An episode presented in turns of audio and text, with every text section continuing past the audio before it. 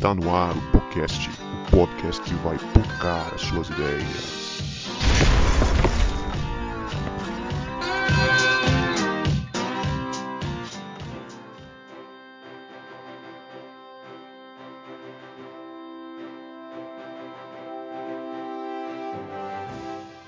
Para você que achava que a gente não voltava, a gente voltou e este é o podcast, o podcast que vai pocar as suas ideias. Meu nome é Guto e eu estou com o Reinaldo, que é fã da DC, mas ele também gosta muito de falar da Marvel. Beleza, galera? Tamo junto aí, mais uma vez colando com um bom nerd raiz, daqueles que tinha refúgio na biblioteca, era amigo da bibliotecária para poder se esconder sem apanhar da galera, daquele que foi educado e alfabetizado, lendo quadrinho. Estamos aí junto mais uma vez, falando bem da Marvel, infelizmente, e sonhando em um dia falar bem da DC da mesma forma. E estamos junto aí com ele, mestre do planejamento, João. Chega mais, João. Danou-se, rapaz. O pessoal vai pensar que é verdade, rei. E aí, galera? João fica fazendo, fica fazendo é, gracinha aí, mas se eu não me engano, ele tem um, uma pós ou uma graduação na área de planejamento aí e fica escondendo ouro. Graduação, graduação. só, calma, tenha calma. É só uma graduação. E aí, galera? Eu sou o João Marcos, estou aqui com o Vini e a gente vai falar sobre a Marvel, mas ele foi o fantasiado de Netflix. Agora você tem que explicar isso aí, Narcos. cara. De Narcos. Narcos. Narcos. Eles vão ter que postar uma foto temporada. minha lá, né? Eles vão ter que postar uma foto minha lá no perfil pra entender. Depois que o episódio for ao ar. pra fazer sentido. Fala galera, eu sou o Vini, tô aqui com o Guto, que até hoje, desde quando assistiu o primeiro filme da Marvel, não se decidiu ainda. A dúvida para no ar. Guto, pra você, quem é o mais bonito? O Thor ou Capitão América? Ó, oh, você larga de ser mentiroso. Foi você que falou isso. Você não vem com onda, não. Rapaz, ele quase pulou ah, na tela, jogou cara. Jogou na roda! Ele quase pulou na tela, cara. Aqui neste, neste humilde programa, eu vou contar essa história direitinho pra, pra galera perceber o que que aconteceu aí. O que que aconteceu, dia. né? Você conta, depois eu conto a verdade, então. Vai estar comigo, irmão. Mas, gente, a gente está aqui hoje com o Reinaldo Honorato, que já gravou com a gente, contando os perrengues dele na igreja. E agora ele sugeriu essa pauta aqui e a gente convidou ele para gravar. A gente vai falar sobre a importância do planejamento à luz do universo da Marvel nos cinemas. E como a gente conversava em off aqui, ao longo de 10 anos, né, a Marvel executou seu planejamento e fez dois anos da última obra-prima aí que a gente viu, né, Ultimato que está reverberando até hoje aí na Disney Plus aí da vida, nas séries. Mas antes a gente vai para o nosso momento de salves e recados.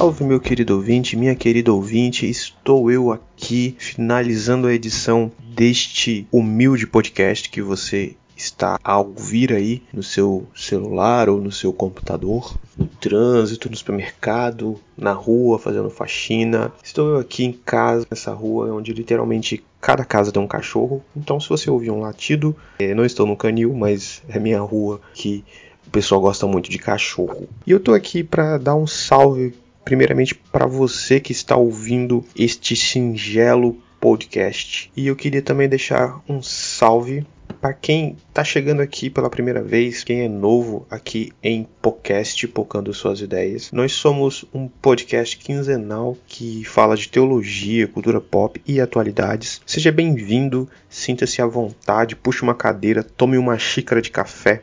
É muito bom ter você aqui com a gente.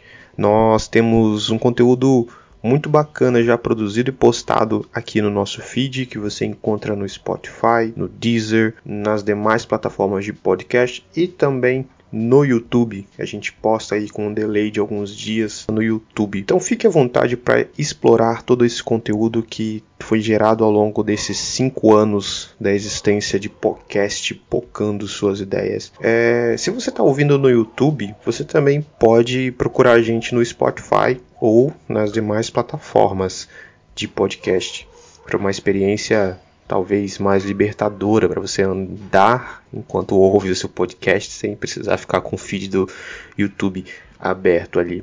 Então, uh, se inscreva nos nossos canais, siga a gente nos nossos feeds nas plataformas para você ficar ligado e ser avisado quando a gente postar algum conteúdo aqui nos nossos canais. E tem novidade chegando aqui no podcast que vai pocar as suas ideias. Sim, nós estamos produzindo um podcast novo aqui na casa, um podcast voltado para devocionais, um podcast mais curto, um podcast para você ouvir e te ajudar ali no seu momento de devocional, para você já partir para o dia, coisa rápida, coisa de 5 minutos ali. Então, breve no nosso feed, a gente vai postar um podcast novo voltado para devocionais. Você que curte devocional, então aguarde aí que breve teremos novidade aqui em podcast Pocando Suas Ideias. E eu estou reativando também a nossa conta no Apoia-se. Se você gosta do nosso conteúdo e, claro, se tem condições de ajudar, ah, você pode doar qualquer valor a partir de dois reais lá em apoia-se que é um site de financiamento coletivo, um site onde você pode apoiar os conteúdos que você gosta. Então, se você deseja ajudar a gente, deseja que a gente continue produzir esse conteúdo, vai lá em apoia-se.com/podcast e lá você vai encontrar uma campanha nossa que você pode fazer uma doação de qualquer valor a partir de dois reais, que ajuda demais a gente. Por exemplo, da última campanha eu consegui arrumar a internet aqui de casa, que a gente pra gente gravar os podcasts. Então, quando você doa, você ajuda a gente a produzir esse conteúdo que você está ouvindo aqui agora. E você também ajuda a gente divulgando, é, postando os links nas suas redes sociais, mandando para seus amigos ouvirem. Então você ajuda muito quando você divulga a gente nas redes sociais. Siga-nos nas redes sociais, interaja com a gente. Estamos no Instagram, estamos no Facebook, estamos no Twitter e manda uma mensagem pra gente que a gente vai ficar muito feliz de interagir com você. Só você jogar nas redes sociais lá, podcast Pocando Suas Ideias, que você vai encontrar ou no Instagram, podcast.pocando suas ideias. Agora fica aí com esse episódio que tá demais, tá muito bacana a participação do Reinaldo Honorato com a gente aí. Então é isso, valeu!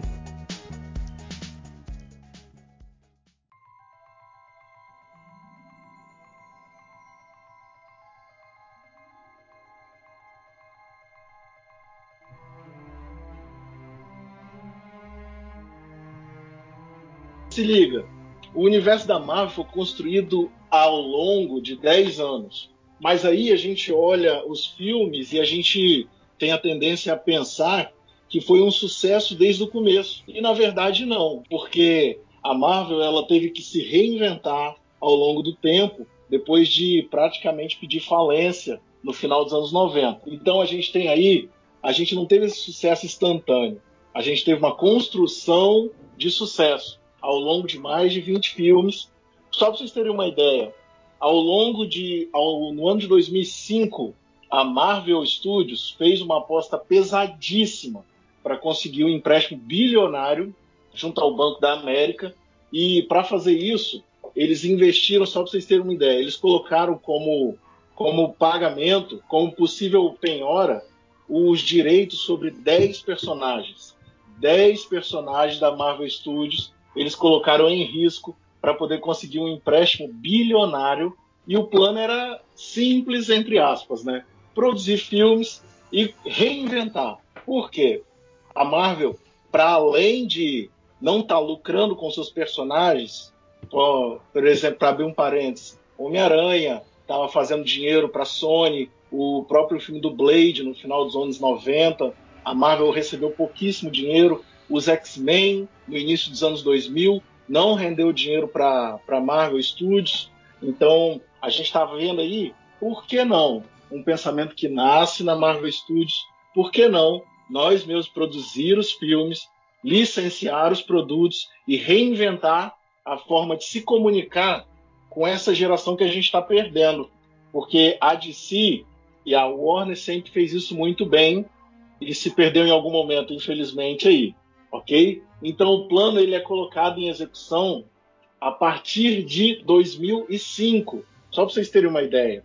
Então a gente tem aí 2006, só para vocês se ligarem, 2006 é lançado Batman Begins, que isso dá para dar um pano para a Marvel poder ter certeza que o planejamento estava no rumo certo, porque o Batman de 2006 do Nolan ele é um Batman focado no mundo real. É como se fosse um bilionário mesmo que decide combater o crime. E é exatamente essa visão da Marvel, a visão real de que os heróis podem existir num mundo em que a gente está vivendo. É possível existir heróis, é a visão da Marvel. Vim o primeiro Homem de Ferro, lançado em 2008, ele rende um sucesso que até surpreende a Marvel mas não tanto, porque era planejado. Tanto que a, antigamente a gente não tinha a questão das cenas pós-créditos. E a Marvel lança isso no final do primeiro Homem de Ferro como uma semente. Se desse certo, vamos para frente. Não deu certo, a gente esquece e beleza. Então, nessa, nessa conversa, a gente vai trocar uma ideia sobre o que o pessoal chama de Fórmula Marvel. Na verdade, é fruto de muito planejamento muita paciência e o resultado está aí. Vingadores avante. Bora lá.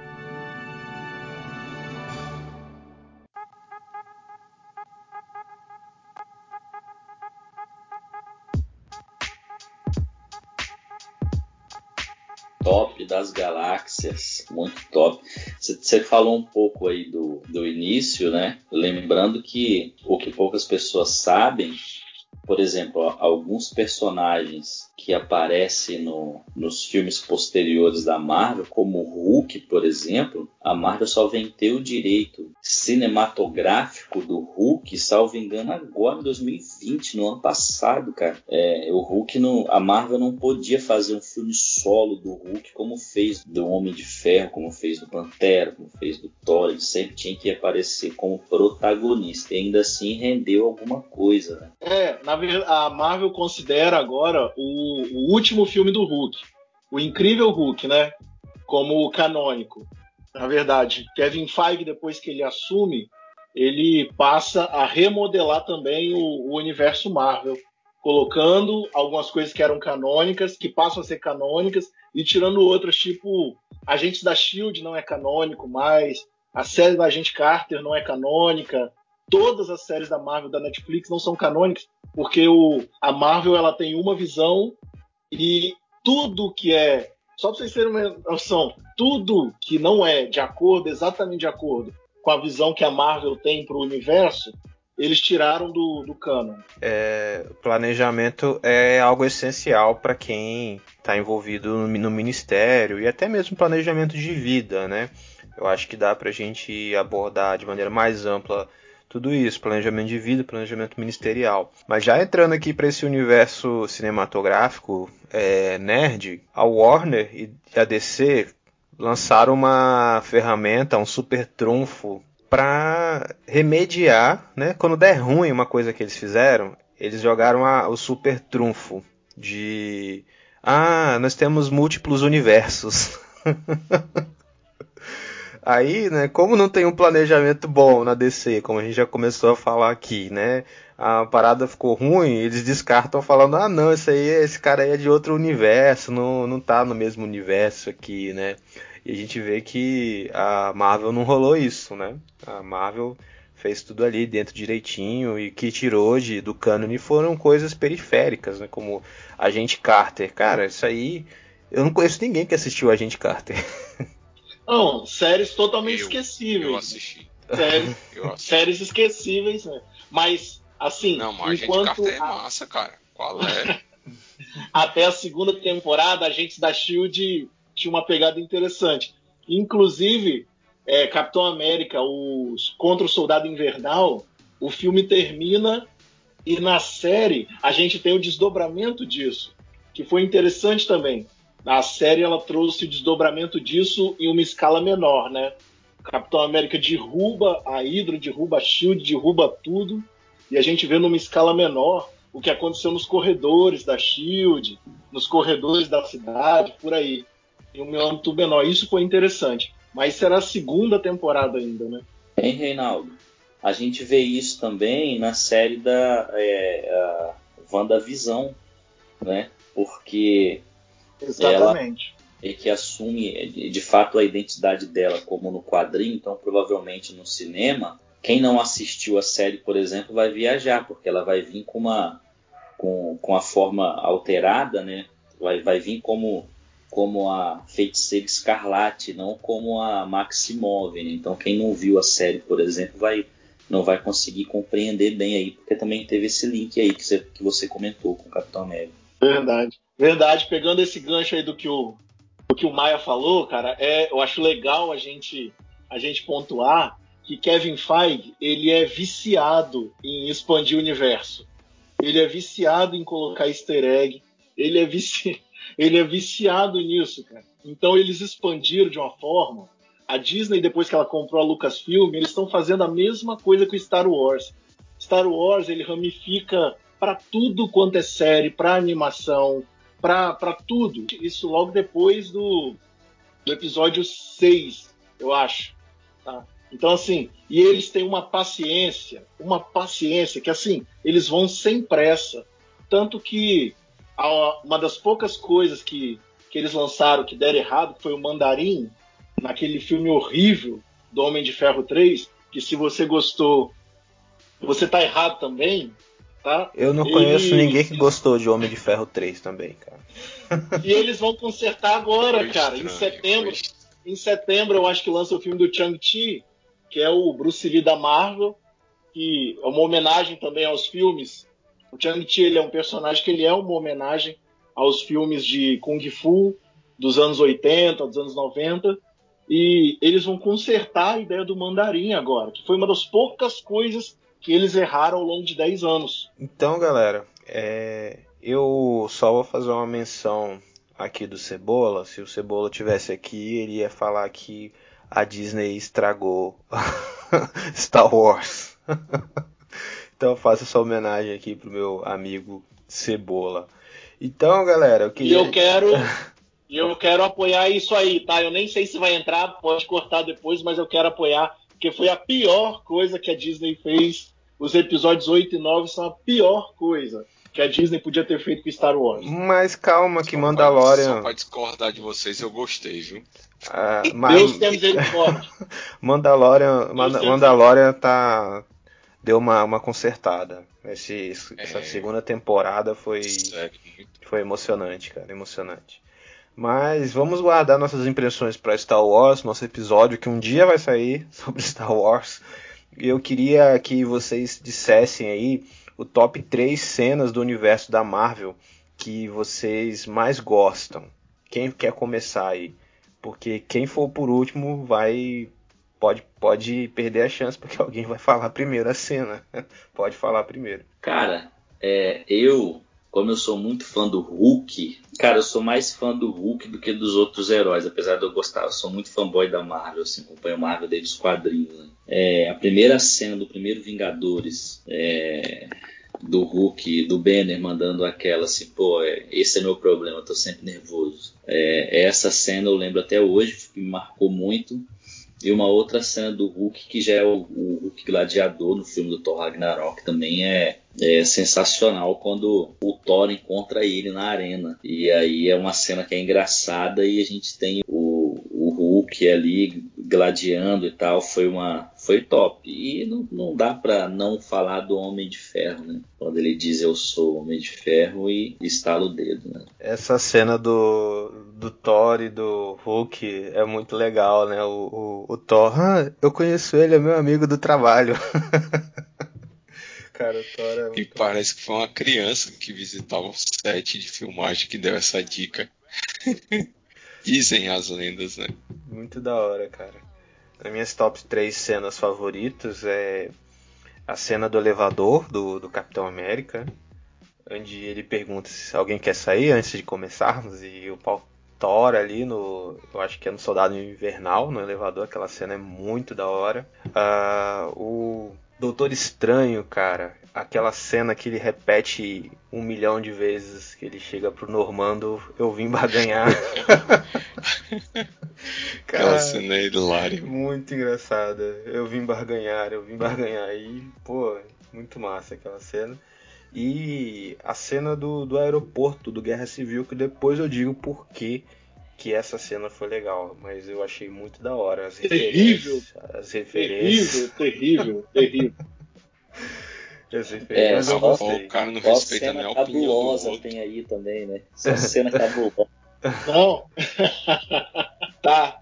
Eu acho que é, eu sou o Homem de Ferro do primeiro filme. É impossível não citar, porque é icônico demais. É icônico demais o Homem de Ferro andando, com a explosão atrás, na típica filme de ação. É, homenagem clara aos filmes de ação aí dos anos 90, onde o herói está andando sem olhar para a explosão e não sei o quê. O Wakanda Forever, que foi icônico demais, e Kevin Feige ele, ele tinha muito essa vontade de expandir, porque isso é uma parada que o próprio Feige falou, que assim, eu, eu já vi vários heróis brancos na tela, e eu sei como é que a gente se sente quando vê um herói igual a gente. Então eu quero que todo mundo sinta isso também quando estiver vendo um filme da Marvel. Então, Wakanda Forever, a primeira vez que, que o Pantera Negra cita essa frase, o grito de Wakanda. E 2012, a famosa cena clássica de equipe da primeira reunião dos Vingadores. Acho que é, foi icônico porque coroou ali cinco filmes os primeiros cinco filmes da Marvel, coroando ali com a primeira cena da equipe completa. Três cenas eu acho que chamaram muito a minha atenção. Legal. Cara, as minhas cenas favoritas do primeiro Vingador, do, os primeiros Vingadores, né, o primeiro filme, é do Hulk dando aquele chacoalhão lá no Loki, bicho. Aquela cena foi top. Né? O Loki chega desmerecendo o Hulk né? E o Hulk pega ele pelas pernas e dá aquela porrada lá, né? No Loki. que mais, cara? Ah, também eu gostei de do estalo do Homem de Ferro, né? No, lá no Ultimato também. E, cara, eu já queria fazer menção rosa aí às séries, né? Falcão e Soldado Invernal, que mostraram a cena relativa a mostrar que o, Falcão, né, com erro, com os problemas e com uma pessoa normal. Né? Isso aí para mim foi muito interessante ver que o cara, mesmo sendo herói, ele tinha problemas, né? Assim como o Homem-Aranha também faz essa menção, né? Era um dos poucos heróis que a gente via que tinha que trabalhar para poder pagar a conta. Então achei, achava essas essas cenas muito legais. E também só para o do contra, eu citei coisas que vocês não citaram e não citariam. Agora o, o, Steve Rogers, né? A galera fez meme com ele que dessa cena aí que o, o Hulk quebrou o Loki, né?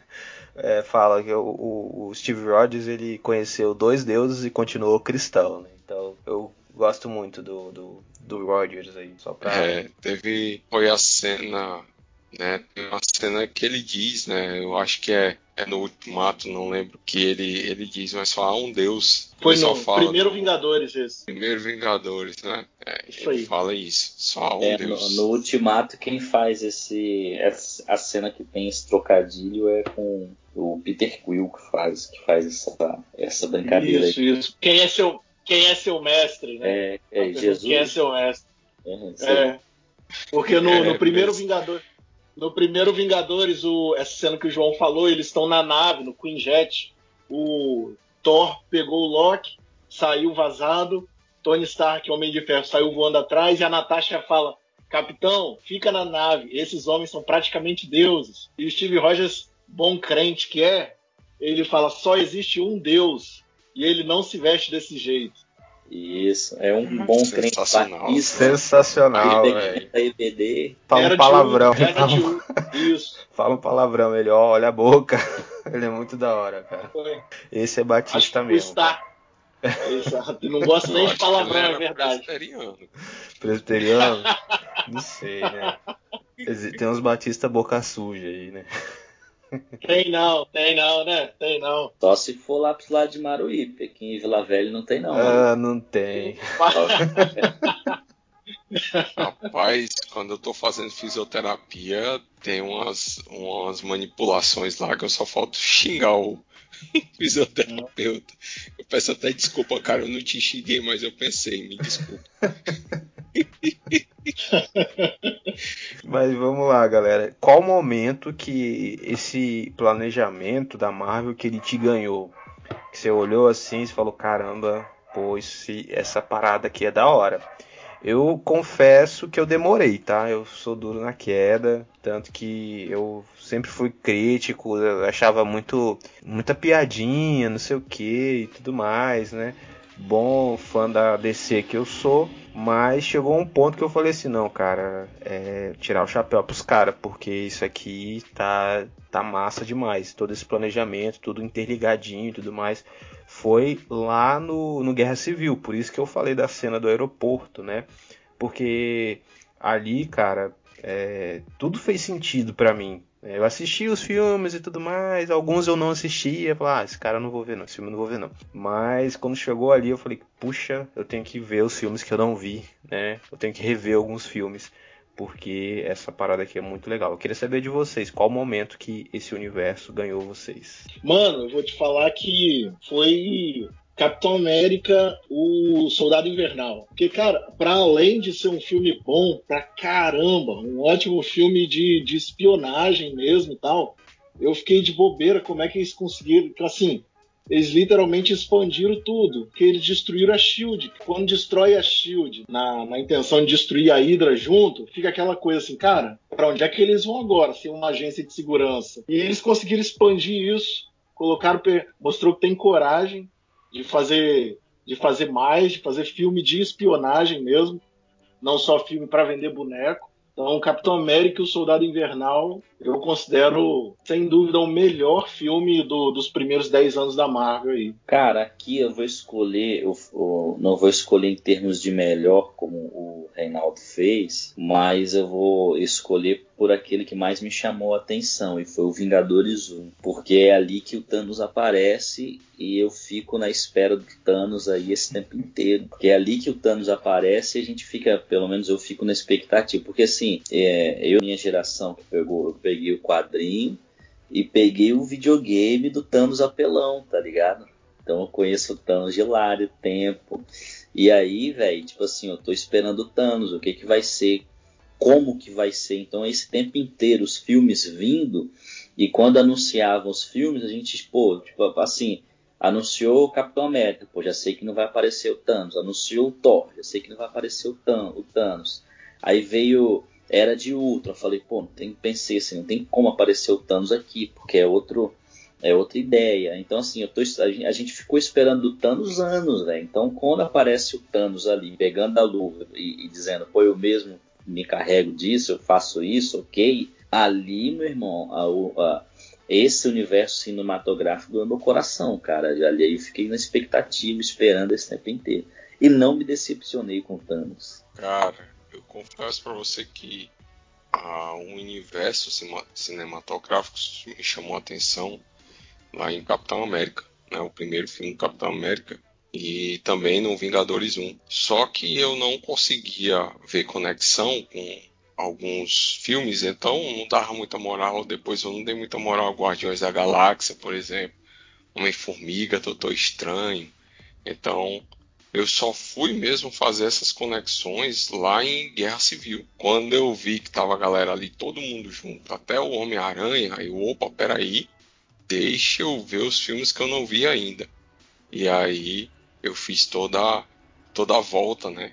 E aí recentemente também eu peguei por ordem cronológica das histórias, né? Indo, começando Capitão América, primeiro Vingador, até Ultimato, né? Fazendo as passagens lá, E foi bem legal poder ver e ver as conexões, fazer as relações lá do, das cenas pós-créditos também que ajudaram a, a atrair. Mas Guerra Civil foi que me fez realmente buscar assistir os outros filmes e fazer as conexões importantes, porque até então eu só queria assistir coisas que fossem Homem de Ferro, nem tanto, mas Thor, Capitão América e Vingadores. Agora a gente entra para a parte mais teórica sobre planejamento, né? A gente viu que tudo isso que a gente é, é, testemunhou do desenvolvimento da, da Marvel é, é fruto de planejamento. Eu queria perguntar é, para vocês aí que são mais da área do planejamento e tudo mais, entendem mais disso, o que é planejamento e, e onde que nasce o planejamento? Cara, então, planejamento, ele é o tornar um caminho reto de um ponto até o objetivo. Ele nasce de uma visão de oportunidade. Ele pode sim nascer de um sonho, mas ele não pode, e eu quero frisar isso para quem estiver ouvindo, planejamento ele pode nascer de um sonho, mas ele não pode ficar só no sonho. Senão ele não é nada mais do que alguma coisa inatingível, tá? Se você tem um sonho, igual o sonho, vamos pegar no exemplo que a gente está pautando aqui, o sonho da Marvel no caso, era se tornar atual. Estava ficando defasado em relação a tudo. Os quadrinhos não vendiam mais como vendiam antigamente. A comunicação da Marvel era horrível, então eles precisavam se tornar atuais. Como a gente pode se tornar atual? Então, qual era o, qual era o planejamento? Se tornar a Marvel uma empresa atual, uma empresa rentável e uma, e uma empresa que se comunicasse com a geração de agora. E esse de agora é o agora do momento que está acontecendo, certo? No caso de 2005, e agora a gente está falando da Marvel de agora, 2021. Então, o planejamento ele, ele nasce da, de uma visão de oportunidade.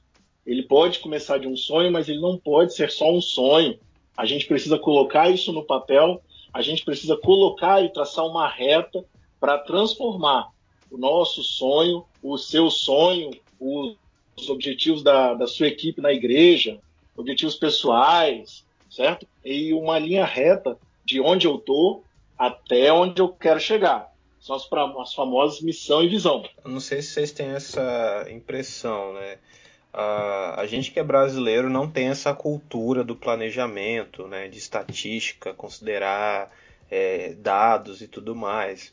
E aí a gente que é crente tem muita coisa de espiritualizar parada, de falar, não, se é for de Deus vai acontecer assim, e a gente vai mesmo na cara na coragem, e às vezes não se prepara, não planeja.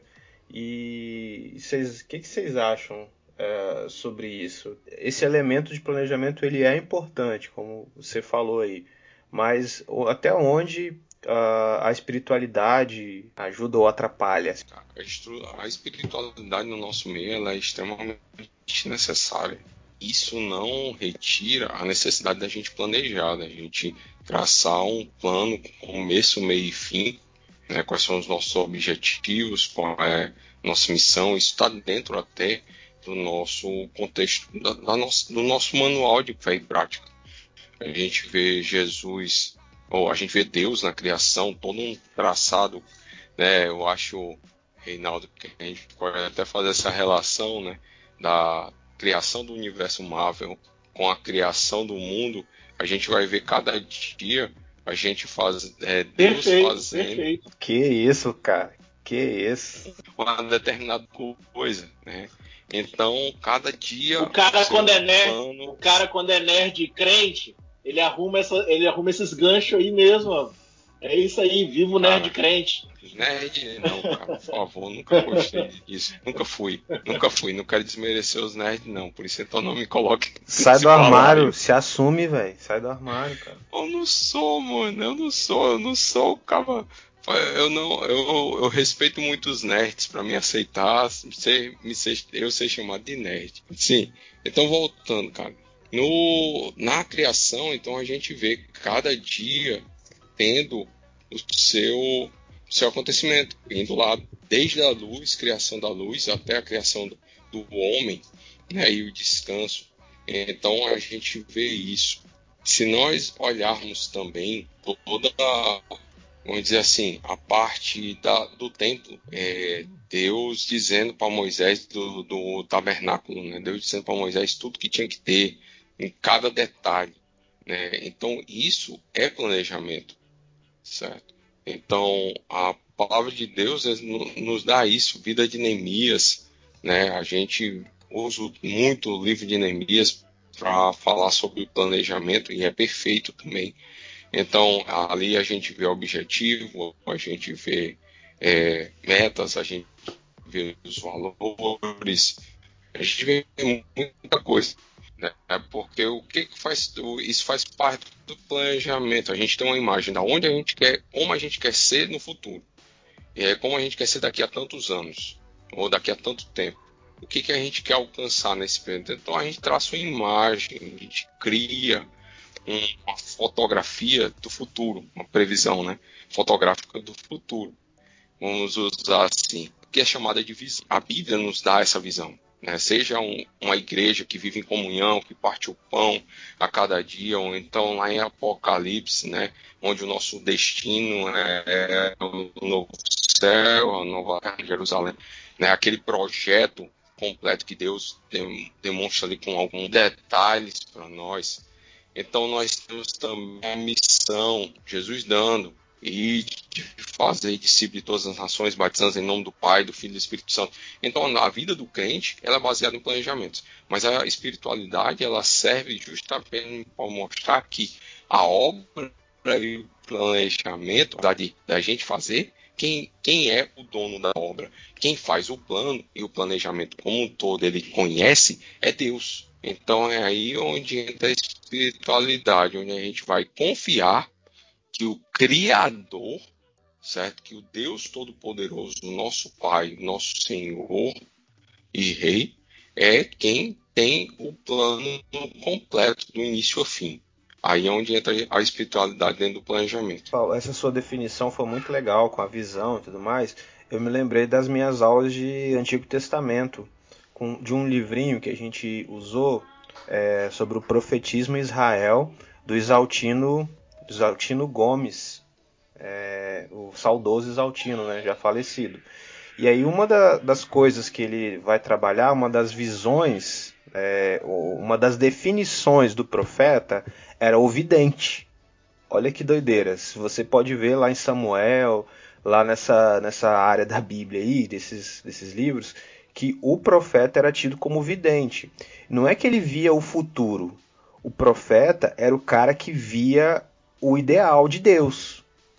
Aquilo que era ideal de Deus. Então, muito, muito boa essa sua fala, que o, a espiritualidade envolve planejamento, porque o planejamento precisa de uma visão, né? E para a gente chegar lá, com os 12 exemplos legais que você deu, a gente precisa ter o, o ideal de Deus. Muito bom. É o oráculo, né? Oráculo, isso aí. É sobre a dificuldade que o brasileiro tem de planejar. Veja bem, a gente não aprende isso na escola. A gente vai aprender isso na graduação, percebe? A gente não aprende desde criança a, é, a, fazer um planejamento. Por exemplo, ó, vamos pensar no adolescente que ele entra no ensino médio com 14 ou 15 anos e cursando três anos, ele vai precisar fazer um vestibular que possivelmente vai definir a vida dele, porque é a carreira dele. Estou falando assim de quem naturalmente vai para o vestibular, tem uma carreira, infelizmente muitos não conseguem pensar nisso, começam a trabalhar muito cedo, que também não deixa de ser uma falta de planejamento. Né? É, a gente tem as meninas que engravidam muito cedo e aí tudo fica mais difícil. Né? para conseguir estudar, para conseguir um emprego bacana. Então, a, a, a, nossa história, a história do povo brasileiro, é de não planejar. Realmente a gente não tem planejamento. E quando você traz o planejamento para a igreja, por exemplo, é, trazendo missão, valores e uma série de coisas, as pessoas estranham, as pessoas perguntam, mas precisa disso? É só ir pregar e acabou, né? precisa realmente disso, exatamente por conta disso, porque a nossa cultura não é uma cultura que ensina o planejamento. Né? Agora veja, o, o, o importante do planejar. É quando a gente pensa assim, ó, o que eu quero ser daqui a cinco anos? Ou o que eu quero ser, ou quem eu quero ser, onde eu quero chegar daqui a cinco ou daqui a dez anos. vou sentar e fazer um planejamento pessoal de vida, meu, né? Se eu souber planejar e se eu souber os meus limites, as minhas motivações, os meus empenhos, eu vou olhar para o coleguinha do lado Vou ver ele me passando, eu vou estar a 110 no meu limite, eu vou ver ele me passando a 220 por hora e eu não vou ficar tão preocupado achando que eu estou ficando para trás. Porque eu tenho um planejamento e eu estou confiando naquilo que eu planejei. Qual é o grande problema hoje também? As pessoas, elas começam a olhar para o lado e percebem assim, poxa, fulano tem 30 anos, já tem carro, já tem casa, tô falando de coisa material agora, né? Já tem carro, já tem casa, já, já casou, já tem filho, eu tenho 30 anos e moro com minha mãe. Cara, qual o problema? Entende? Vai, o problema vai ser se você se acomoda com isso, se você não trabalha, se você tem um gás para trabalhar, para poder ganhar o seu e você não quer, aí vai ter, vai ter um problema. Mas que mal tem o cara ter 30 anos, ser solteiro e morar com o pai e a mãe, e de repente no planejamento dele está a sair de casa com 33, com 34, entende? Então, assim, a gente não aprende desde criança a planejar. E, e aí vai desde a classe B, C, B e A. Né? Os mais abastados ainda conseguem ensinar para os filhos ainda algumas coisas. Mas a gente não sabe, cara. A gente não aprende isso. A gente vai aprender isso na graduação, depois de velho, tentando fazer, errando, tomando pancada da vida, e aí vai, entendeu? Olha só, eu acho, acho legal pontuar também, assim, é, baseado nos exemplos que o João trouxe muito bem aqui, cara, a gente precisa entender que o nosso Deus ele é criativo e organizado. Nosso Deus é criativo e organizado. Então, tudo que a gente faz no sentido de ter algo mais organizado, ele dá ainda mais liberdade para a operação do Espírito Santo, para a operação do nosso Deus em tudo, porque ele é o dono de tudo. Se, por mais criativo que eu seja, se eu não tiver organização para transformar isso num planejamento e deixar isso realmente numa linha reta para que isso possa acontecer, a minha criatividade ela vai se esvair em boas ideias. Ela vai ficar ali nas boas ideias. Ela nunca vai ser mais do que isso. Se eu não conseguir, não estou falando nem só de fazer isso sozinho, porque a gente não precisa trabalhar sozinho. E isso é maravilhoso. Cara. Ninguém é obrigado a trabalhar sozinho sabe? Às vezes eu não sou bom com planejamento, então eu preciso primeiro entender essa minha deficiência e procurar alguém que é ou quem pode me ajudar nesse sentido, tá? Para porque isso nos atrapalha muito, cara, porque a gente vê muitas das vezes a gente trabalhando planejamento na igreja como se fosse fazer agenda, criação de agenda, preencher data no calendário. Quando isso é uma vírgula, cara, é um ponto do planejamento só. Então, enquanto a gente tratar planejamento como colocar datas no calendário da nossa organização, ou só como planejamento, não, daqui a cinco anos eu quero passear de balão na Capadócia. Tá, beleza. Mas como que eu vou chegar nesse. Como que eu vou chegar nesse dia do passeio de balão? Como? Entendeu? Então a gente precisa trabalhar nisso. E nunca é tarde para aprender, gente. É bom pontuar isso também. Nunca é tarde para aprender. Hein, Reinaldo? É, eu participei de uma palestra, um, um, um, curso que o pastor Josué Campanhã ministrou na, numa igreja que eu era membro, em Vila Velha, e ele é mentor aqui no Brasil, não sei se ainda é, na época era de um livro chamado Igreja Simples, que fala um pouco sobre planejamento, enfim, é um livro bem legal. O Josué Campanhã, ele tem também um livro que fala sobre planejamento estratégico, ele é um cara muito fera. E aí ele estava falando algumas coisas sobre planejamento de igreja, e ele teve uma fala muito parecida lá durante o curso que você deu agora sobre o calendário, sobre a agenda. E aí teve um irmão que ele, ele deu uma fala e nessa fala não cabia o calendário naquele formato. Cabia o calendário, mas não dando a devida importância que as pessoas dão para ele. As pessoas ficam muito presos, presos ao calendário, né? Como se calendário mandasse em tudo. Na verdade, é a gente que precisa mandar nele, né? E aí ele deu uma fala e tal. E aí um irmão ele escandalizou, cara. Na hora o irmão levantou a mão, ficou de pé e falou: Mas e o calendário? Aí o Josué Campanhã fez a brincadeira.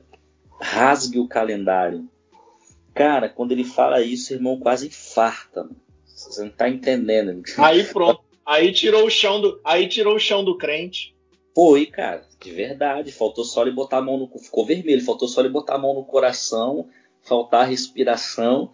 E eu tava com, com um pastor pecador do meu lado, que você conhece bem, que é o seu atual pastor hoje, e ele ria, rapaz. Ele ria do meu lado e pô, bicho, para com isso, tá rindo, cara, o cara tá quase morrendo lá.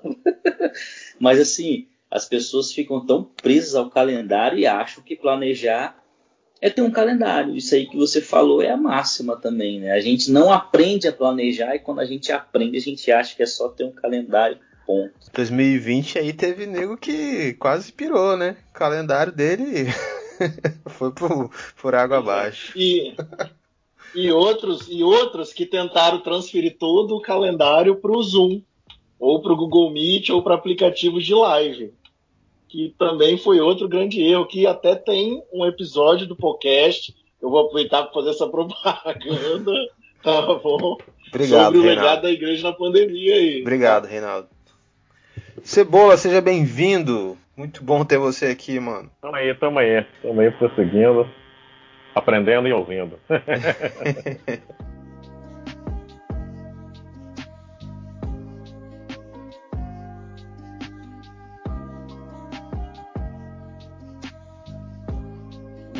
Reinaldo aqui no texto dele, ele compara o planejamento com uma história contada, né? A gente viu que a Marvel contou uma história que o Vinícius ficou maravilhado com o Thanos lá atrás e ficou ali esperando o Thanos chegar na sua entrada triunfal para deixar o Thor deprimido ali, né? E o planejamento ele, ele é parecido com uma história. E aí o Reinaldo ele traz uma problematização aqui interessante. É, será que nós somos bons planejadores ou a gente é, é bom copiador? A gente copia formatos que já estão prontos e aí a gente tenta importar isso. O que, vocês acham? Eu queria que vocês falassem um pouco disso, é, que é uma tendência na igreja, né? A gente copia coisa enlatada de fora. E, e, não dá certo. Eu queria que vocês falassem um pouco sobre isso aí. Não, porque se a gente for pensar no sentido de igreja mesmo, realmente quase tudo que a gente tem na igreja é copiado, cara. Os movimentos, é, desde muito tempo atrás, é tudo copiado, né? A gente tem aí, hoje a gente tem o worship, né? Que o Gustavo e o Reinaldo gostam muito, né? É um movimento copiado, né? Mas a gente teve na década. Me respeita que aqui é Cassiane, meu irmão. Aqui é Cassiane Lauriette. Não, pois é, eu ia dizer isso, que na década de 90 é, a gente tinha pouca influência, a gente tinha o que era nosso. Né? E talvez por, por conta de não ter muito o acesso à internet ser bem limitado, a gente tinha algumas coisas, mas a influência era menor. A gente tinha algumas influências assim, é, influências de pastores, líderes que iam buscar o formato, sobretudo americano e canadense, e trazia para cá. A gente teve esse, essa ideia na década de 90, início dos anos 2000 a gente já a gente já começa com a internet começando a, a dar o acesso, aí tem o Lagoinha tentando copiar o formato do Wilson, enfim, tantas outras coisas. Então a gente pega, por exemplo, os formatos de crescimento de igreja, que tudo se vende aqui no Brasil, né? Tudo copiado, cara, tudo copiado, entendeu? Então eu penso que a gente tem um sério, um sério problema realmente, assim, de ser copiado. E não é só na igreja. Por exemplo, quando a gente pega o nosso cinema, filme de humor brasileiro, a gente percebe que ele tem um, um quê de filme de humor americano, por exemplo, entendeu? Então, assim, a influência ainda é muito forte, é muito forte mesmo, entendeu? E aí acaba que, ao invés de se criar, se copia, né? Ô, ô Maia, deixa eu só fazer uma provocação aqui. Então, Maia, então na opinião, na sua opinião e na dos outros também, você acha que hoje a gente está vivendo, então, é um legado de tanta cópia que a gente fez, de não dar, talvez não dar espaço para nossa originalidade, para nossa, para nossa coisa. Acho que a gente está vendo um legado, porque assim, só para dar um exemplo mesmo. Hoje, quando se fala de cinema nacional, a gente automaticamente remete a ah, não, mas é porque cinema do Brasil é, é só piada com nordestino e, e mulher seminua, como nos programas humorísticos e tal. Porque isso é um legado do cinema dos anos 60 e 70 com a porno chanchada, né? Que então talvez seja o legado que a gente está vivendo aí, uma imagem que se criou e está se passando, porque o cinema nacional produz muita coisa boa e fora da comédia também. Mas talvez o que a gente está vivendo hoje não é replicando uma imagem de que a gente tem, que foi passado, ou vivendo um legado de anos e anos de cópia, de viver o resumo ao invés de dar vazão para nossa originalidade? Não, sim, eu concordo. É, quando eu cito o cinema, por exemplo, se o cinema brasileiro ele fosse mais original, nós teríamos muito mais sucesso, por exemplo. Por que, que, por que, que a gente não tem um filme brasileiro com mais bilheteria na nossa história? Por que, que as bilheterias são, são gringas? É ok, a gente tem aí a questão da grana envolvida, né? Mas, por exemplo, ó, a gente perdeu um ator é, há, há uma semana que era um cara que tinha um talento incrível, talento incrível, que foi o Paulo Gustavo, mas você protagonizar um filme, né, ainda que de sucesso, vestido de mulher, cara, o Vovozona já fazia isso há alguns anos atrás, entendeu? Então, assim. Verdade, verdade. É, então, assim, é, o talento ele existe, ele existe. O brasileiro ele tem muito talento, mas ainda assim é difícil se criar aqui no, no, no Brasil nesse termo.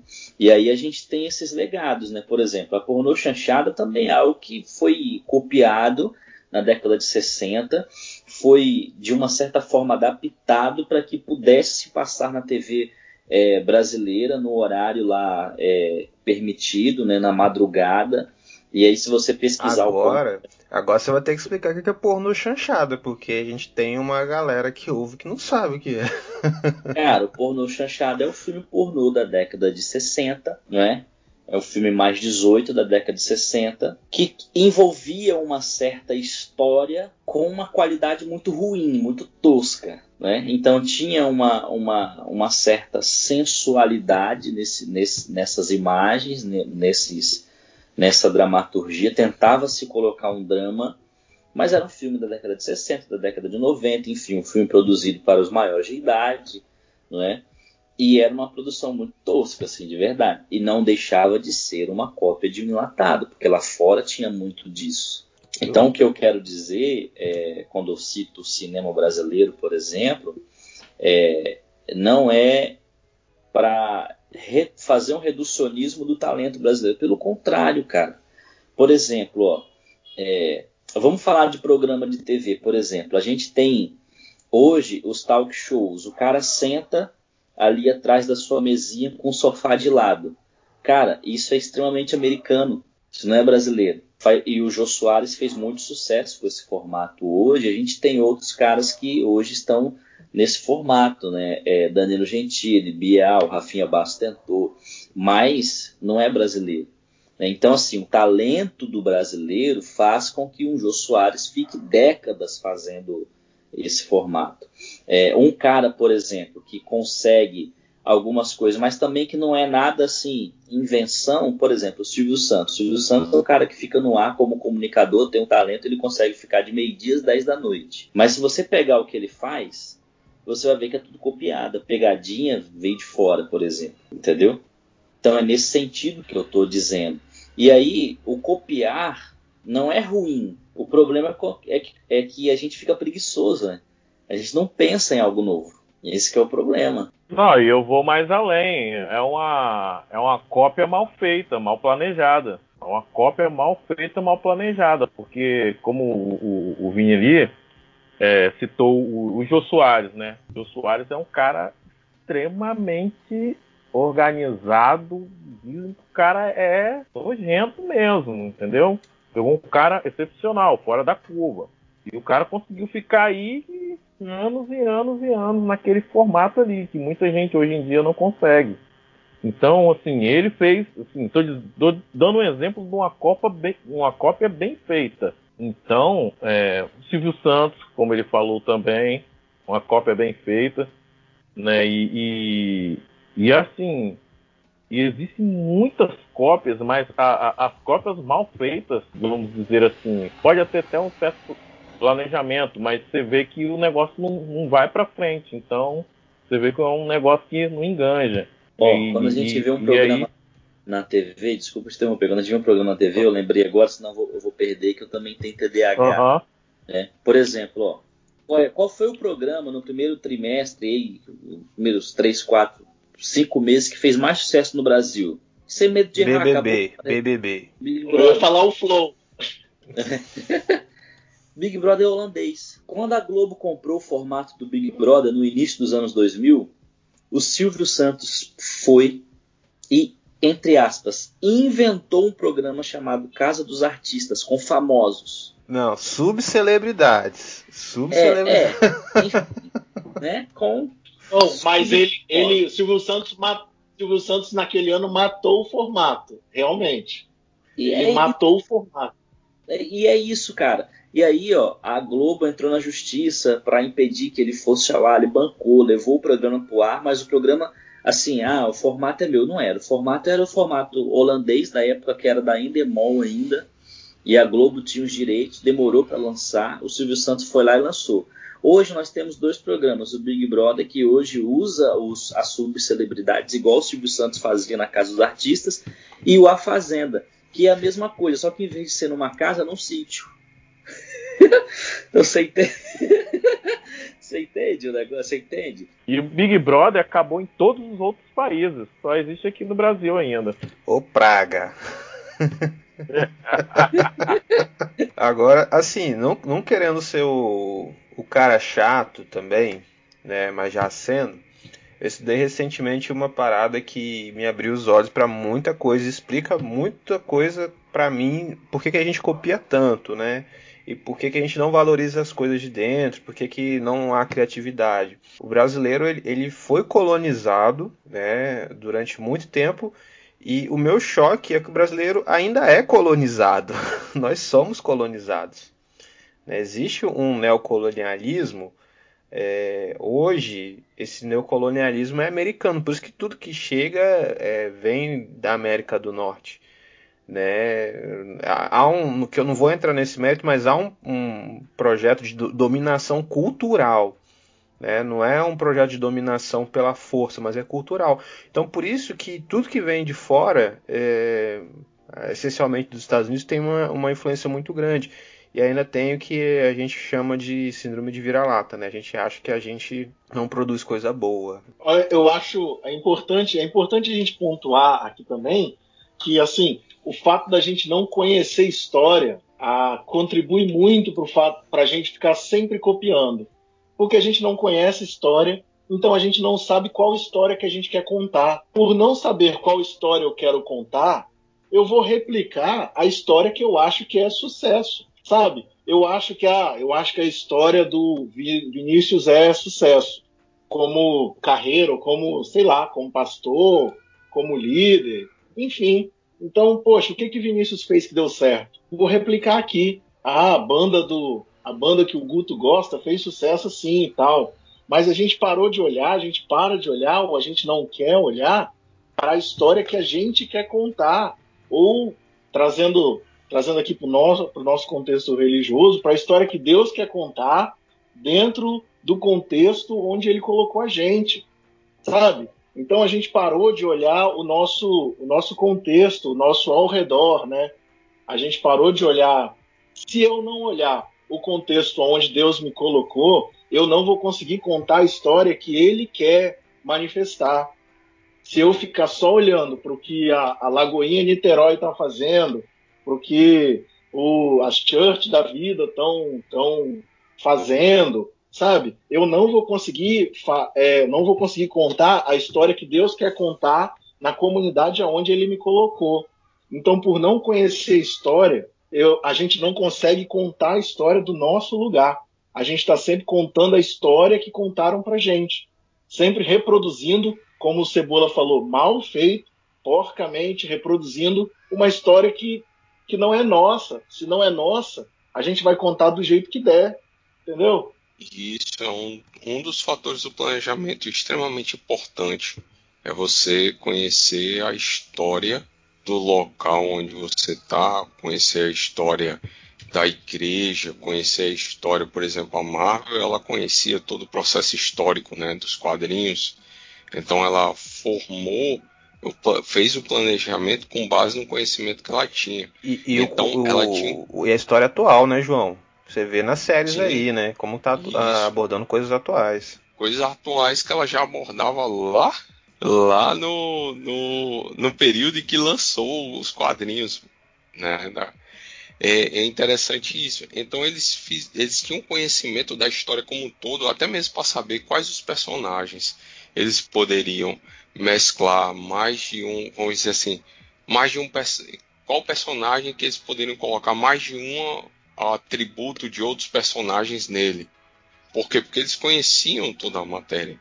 Ele quais a- o, o- vamos dizer assim, quais os universos que eles poderiam juntar para poder é, conectar e abranger, né, dar, fazer os easter eggs aí, né, abranger um, um contexto maior num minuto, em alguns minutos, né? Então tudo isso eles conheciam.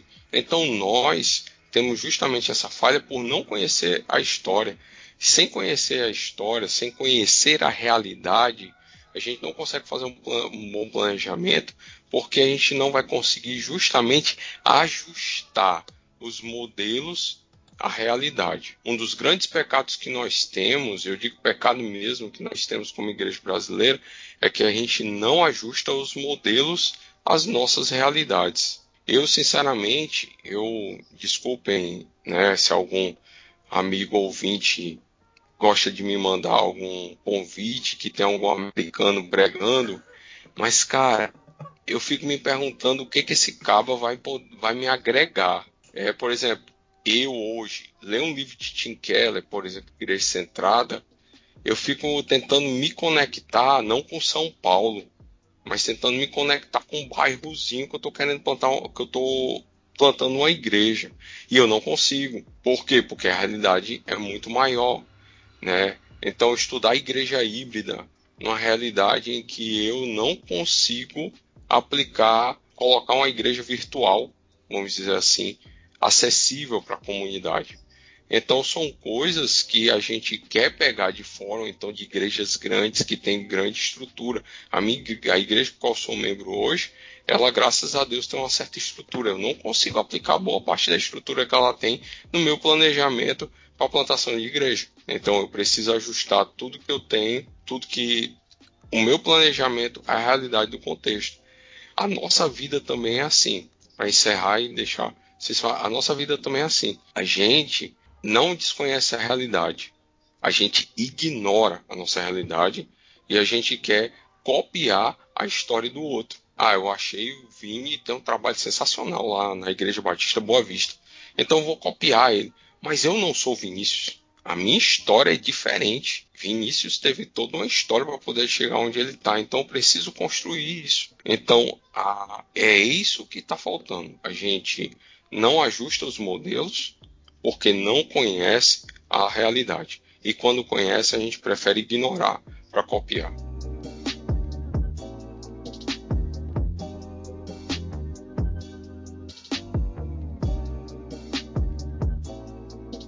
É só mesmo só para pegar, não perder esse gancho aí, porque como todos os presentes aqui, eu também esqueço, tá? As coisas que eu não anoto. E assim, eu sou eu sou, sou apaixonado por, por filmes, criação de roteiro. Uma das coisas que eu gosto demais no, no universo nerd, eu gosto de tudo no universo nerd. E uma das coisas que a gente percebe, cara, é que os bons filmes eles prendem a gente à história do protagonista, beleza? A gente sai pensando que, poxa, eu quero saber mais disso aí. Eu quero ser esse protagonista.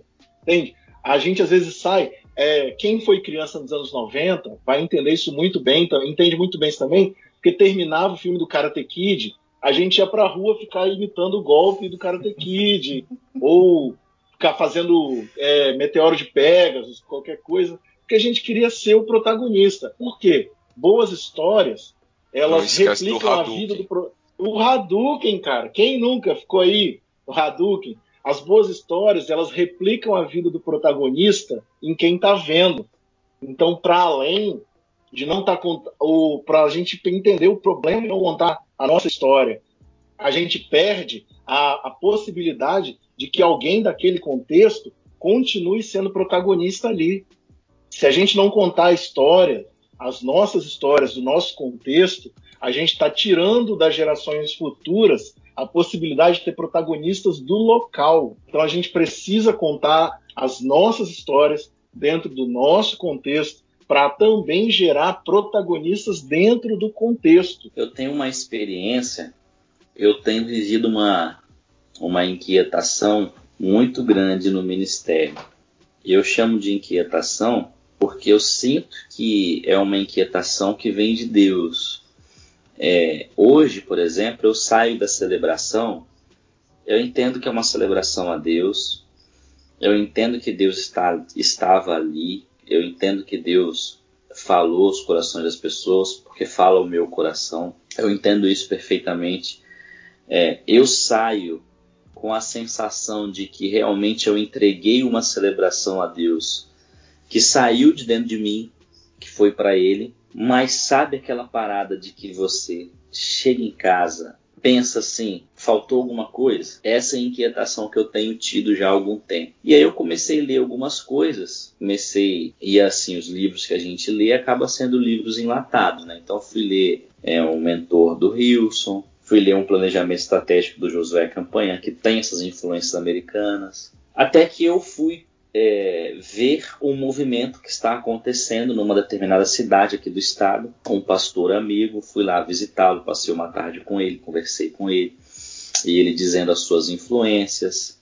Passou que uma de suas influências foi o Mazone, da central de BH, e o Mazone foi influenciado um movimento canadense. Então, olha só, eu, em Boa Vista, vou para uma cidade fora da Grande Vitória para colher informações com um amigo que foi influenciado por um cara de Belo Horizonte, que por sua vez foi influenciado por um cara do Canadá e que eu não sei é, por que, que esse cara do Canadá foi influenciado. Entendeu? E aí, conversa vai, conversa vem. Quando eu volto, eu volto com as mesmas inquietações e pensando, cara, é, a minha realidade não é essa.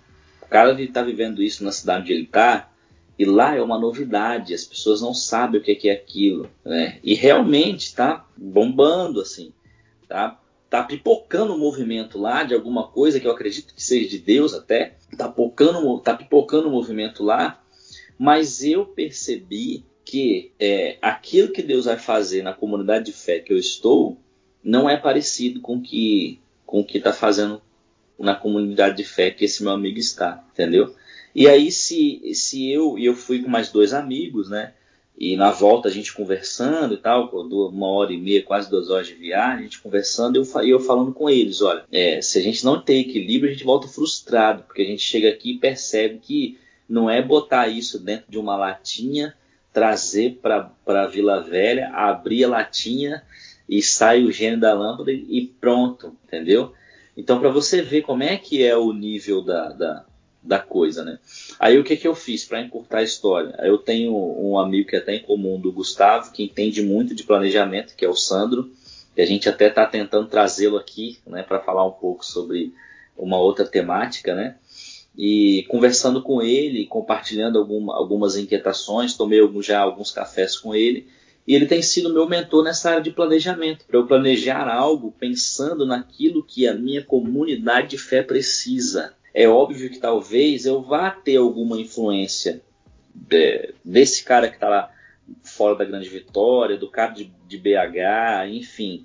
Pode ser que sim, desde que se enquadre no meu planejamento, no planejamento que respeite a minha comunidade de fé, e aí eu vou chegar no ponto que o Reinaldo falou, para que as pessoas que estão na minha comunidade de fé sejam protagonistas para que eu não precise trazer gente de fora para protagonizar no meu planejamento. Então, quando o Reinaldo falou isso, eu lembrei dessa história e, e eu tenho vivido isso aqui, ainda com uma inquietação. É como se eu tivesse pegando o papel e esboçado ainda alguma coisa. Não tem nada ainda definido. Estou começando o meu esboço. Mas essa é, é isso, Reinaldo, que você falou, é uma coisa que Deus tem mostrado muito para mim assim, olha, uma inquietação, mas é uma inquietação que vá permitir com que as pessoas desta comunidade de fé sejam as protagonistas da, da história dela. E aí eu não posso deixar de dizer, de falar da psicologia, porque quando a gente estuda psicologia, um dos, uma das missões do psicólogo é exatamente essa. É promover saúde e bem-estar naturalmente, mas permitir que a pessoa seja autor, protagonista da sua própria história. Né? A gente não pode trazer outro para protagonizar a história desse indivíduo. Então, na nossa comunidade de fé, dentro desse planejamento, a gente também precisa pensar dessa forma.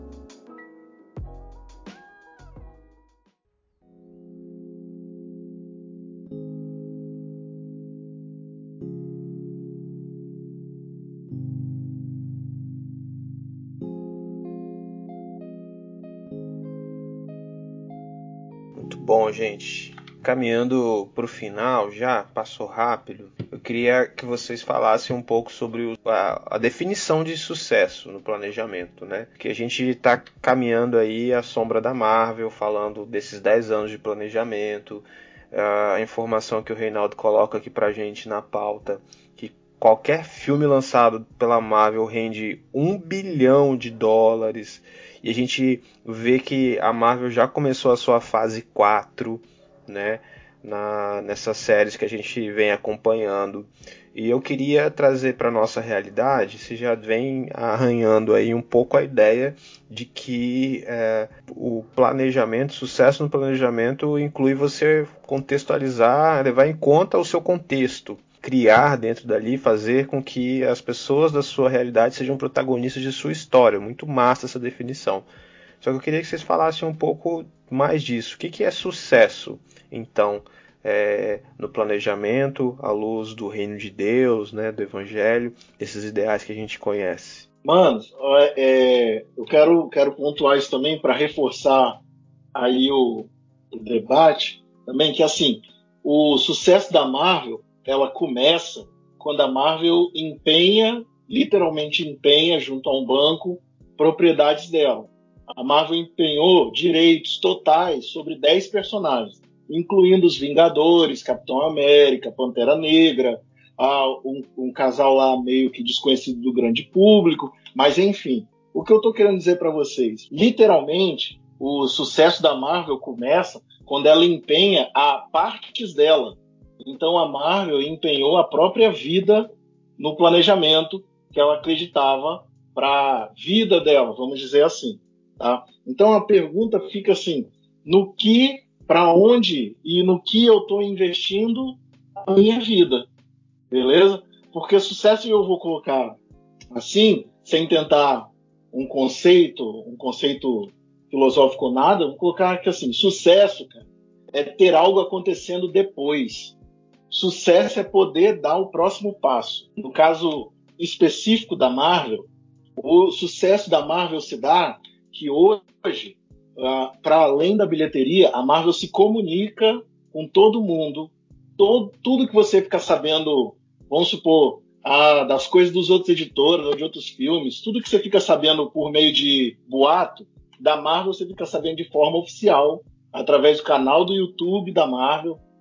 As coisas para além da, da comunicação dos filmes, eles, a Marvel tem um sistema, a Disney tem um sistema de receber e filtrar feedback, sabe? Para também da internet, que isso reverbera no sentido de lançamentos também. Então, sucesso é poder dar o próximo passo com segurança. Sucesso é ter algo acontecendo depois. Literalmente, sucesso é o que está sucedendo, o que está acontecendo agora. Com segurança, poder dar o próximo passo e ter algo acontecendo para além do momento atual e para além do meu momento, do que eu imagino ser o momento futuro. É, diante do que o Reinaldo falou, vou apenas dizer que sucesso é você alcançar os objetivos do seu planejamento. Então, se você, para começar, você planejar já é o início do sucesso. Então, se você alcançar os objetivos do, do seu planejamento, isso é um sucesso. Agora tem que lembrar que durante a execução do planejamento, o planejamento ele pode ser alterado. É claro que na caminhada vão acontecer diversos acontecimentos que vão fazer você precisar ajustar o seu planejamento, certo? Agora, algumas coisas precisam ser imutáveis para que não, você não perca o foco daquilo que você planejou. Mas se você faz um planejamento, faz os ajustes necessários no planejamento e no final você alcança os objetivos desse planejamento, você obteve o sucesso em relação a ele. Eu concordo com eles e vou citar aqui uma célebre frase do famoso, icônico e saudoso William Shakespeare, que onde você encontra sucesso antes de trabalho? Só no dicionário. Ó, oh, que isso, hein? Que que é isso, cara? Isso aí foi demais, hein? É, velho. Poxa. É, eu, eu, nesse planejamento todo da Marvel, né? Vocês viram aí, né? Houve alguns tropeços, né? Mas eles se realinharam, né? Alinharam tudo nesse planejamento deles. Inclusive aí, vou dar até spoiler aí, não sei como é que eles vão fazer aí com, com o negócio aí do Shang-Chi, né? É o maior do Shang-Chi, né? Que tem essa organização dos Dez Anéis, filme novo deles aí, né? E essa organização, pra vocês terem ideia, ela aparece no primeiro filme da Marvel, que é o Homem de Ferro. E o Mandarim é um dos principais, se não o principal inimigo do Homem de Ferro, tá? E aí agora não sei como é que eles vão fazer, né? Pronto, já dei meu spoilerzinho, mas pra vocês verem o nível de organização deles, né?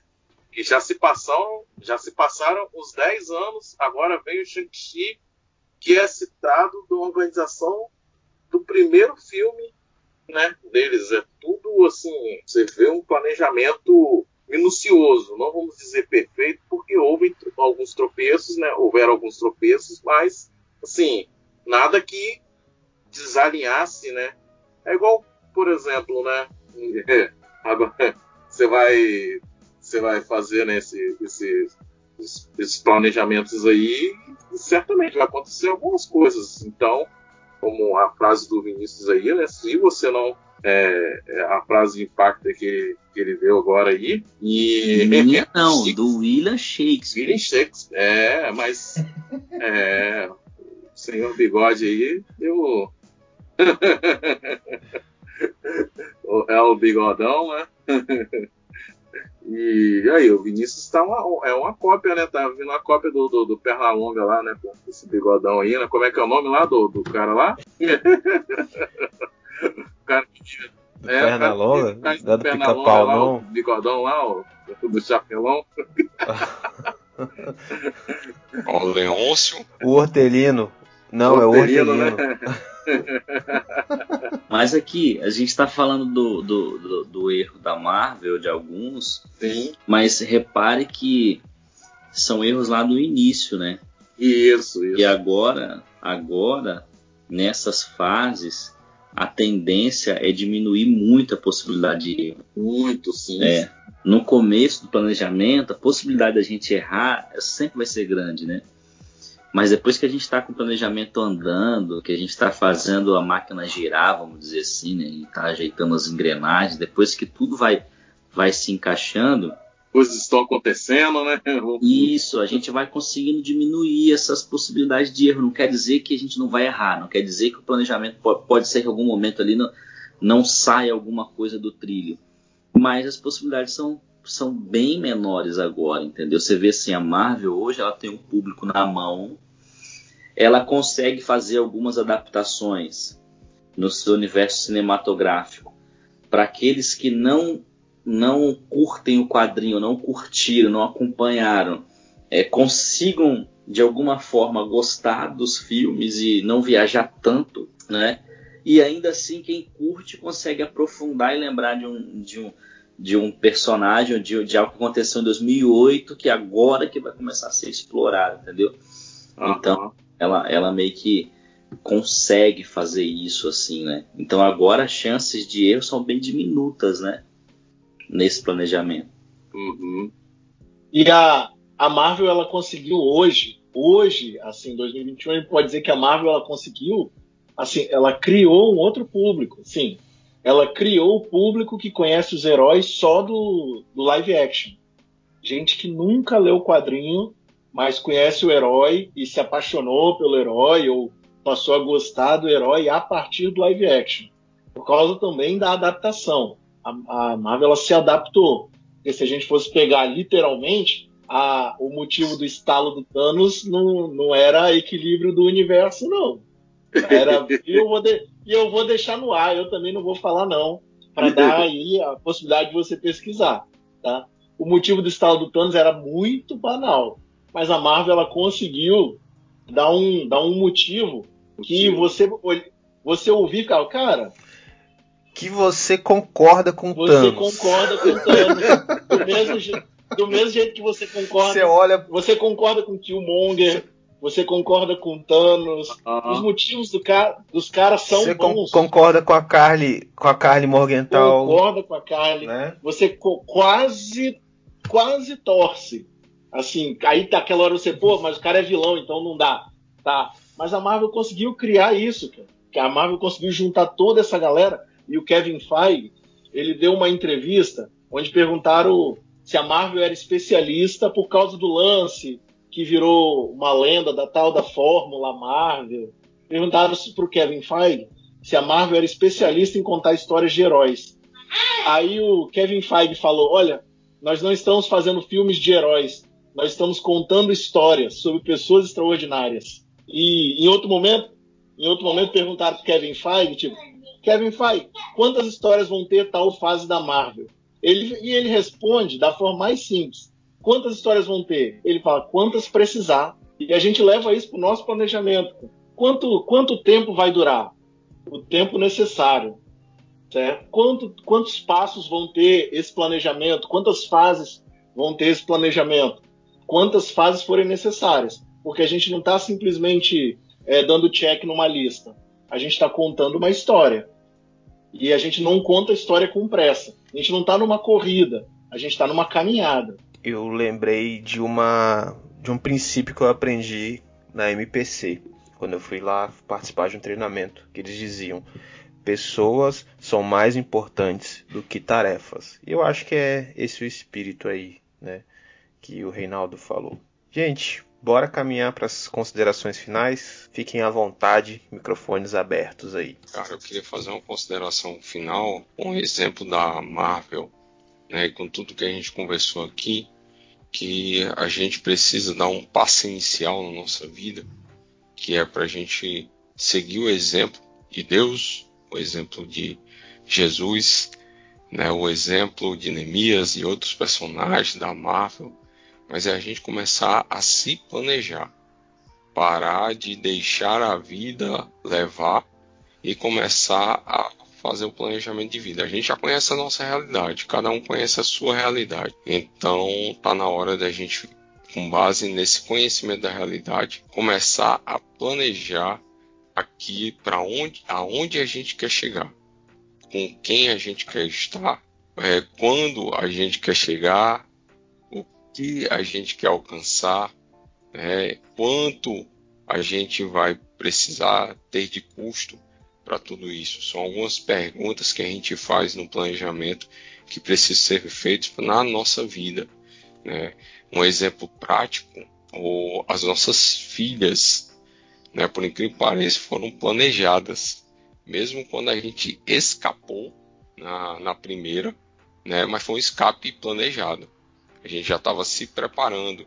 Então, isso vale para tudo que a gente vai fazer. Então, o que a gente faz hoje como família é tudo bem planejado, as coisas muito bem organizadas e graças a Deus a gente tem conseguido alcançar vários dos nossos objetivos. Ah, faltou uma coisa, né?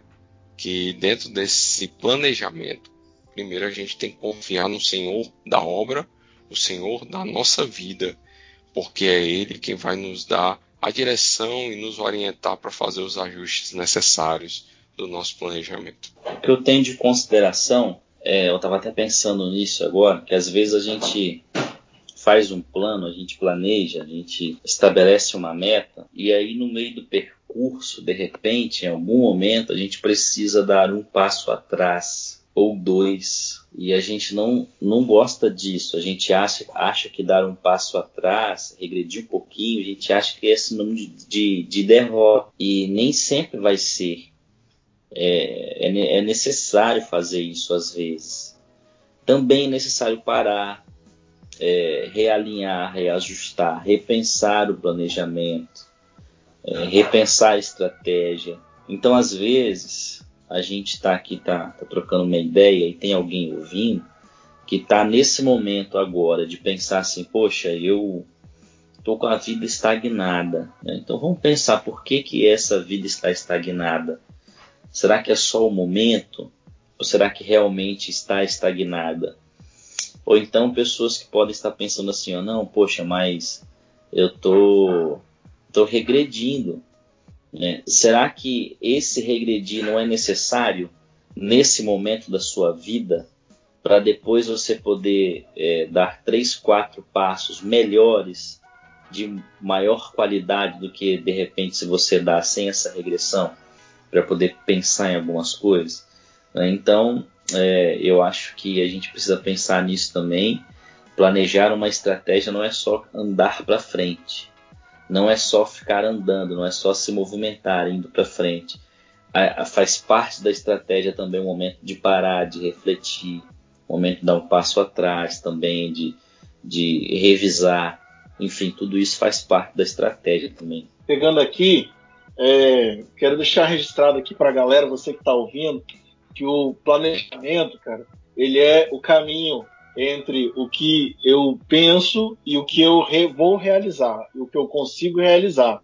O planejamento ele é o caminho entre onde eu estou agora e onde eu posso chegar, se bem estruturado. Ah, uma das minhas, uma das minhas é, revoltas com Guerra Civil da Marvel é que o filme é uma resposta a Batman vs Superman que tinha sido anunciado pela DC, a Marvel para dar uma resposta. Anuncia o filme da Guerra Civil e se você, eu te convido a ler o arco da Guerra Civil nos quadrinhos, você vai perceber que o que aconteceu no cinema foi uma briga de rua, não foi uma guerra civil. Por que da minha revolta?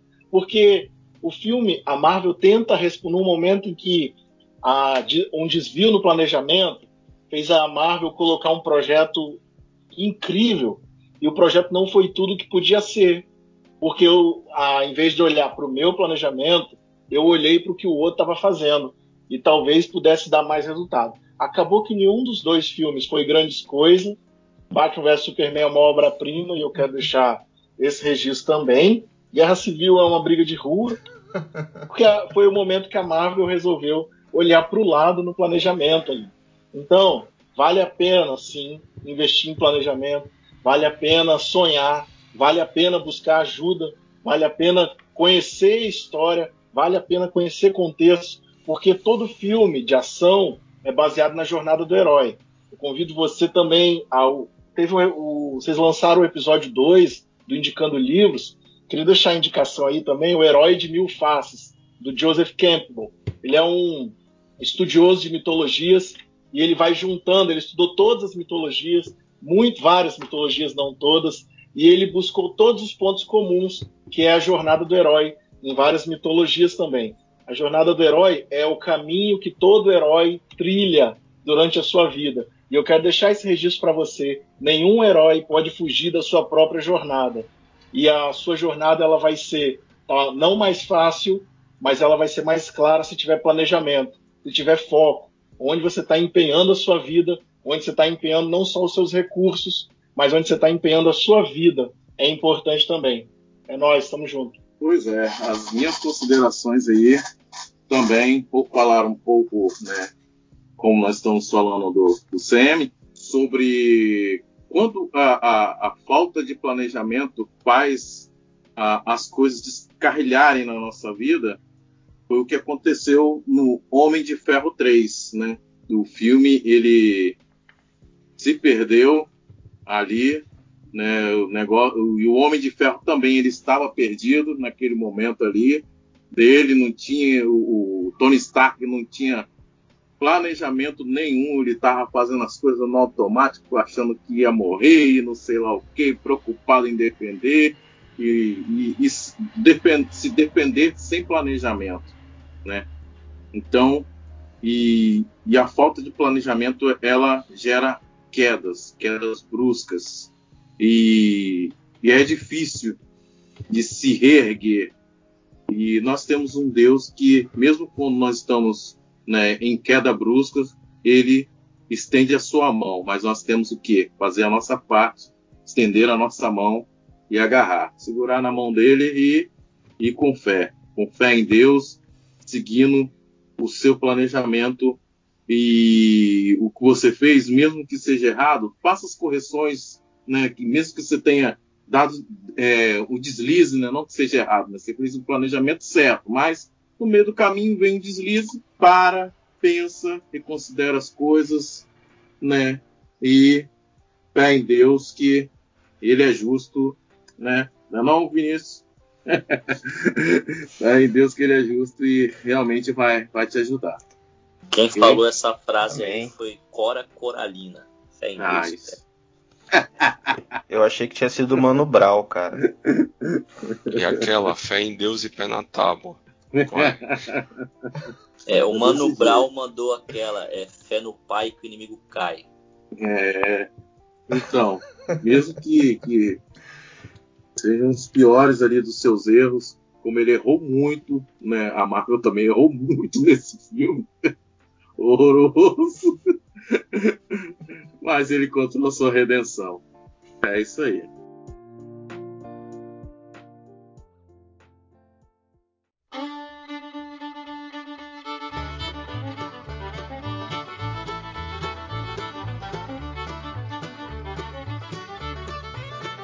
Agora, pra finalizar, quem é o Vingador mais forte?